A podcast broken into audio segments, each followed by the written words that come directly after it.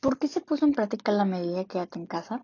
La medida de quédate en casa, al igual que la de sana distancia y lávate las manos, son acciones promovidas por las autoridades de la salud para evitar los contagios por el virus SARS-CoV-2.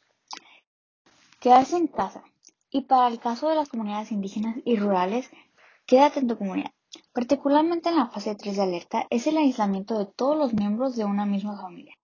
Ninguno de los síntomas de la enfermedad, pero autoimpuesto de manera voluntaria, buscando no ir a la escuela o al trabajo, ni a espacios públicos. Se refiere a la indicación de salir a casa solo en los casos de mayor necesidad, como son las compras de alimentos, medicinas y otros elementos de primera necesidad. ¿Cómo podemos protegernos y proteger a los demás si no sabemos quién está infectado? La mejor manera de protegernos a nosotros mismos y a los demás que nos rodean en familia es respetar rigurosamente las medidas de aislamiento, hace en casa, de separación física con las demás personas, sana distancia, y de higiene personal, lávate las manos.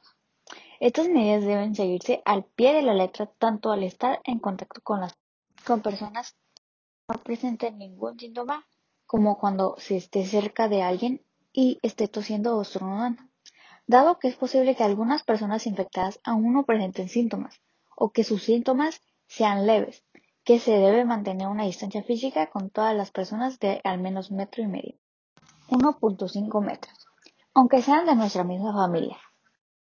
¿Qué debe hacer alguien que ha estado en contacto cercano con una persona que tenga la enfermedad COVID-19?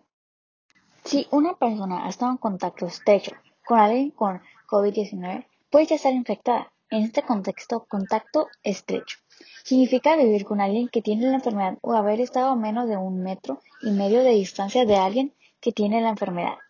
¿Qué hacer entonces? En estos casos es recomendable quedarse en casa y aislarse de los demás miembros de la familia por al menos 14 días. También se deben monitorear los síntomas de la persona, acudiendo al servicio médico. En caso de que se presenten los síntomas de la COVID-19, Mantener en práctica las demás medidas de higiene, lavarse las manos continuamente y desinfectarse los objetos y las áreas y superficies del lugar donde se habita.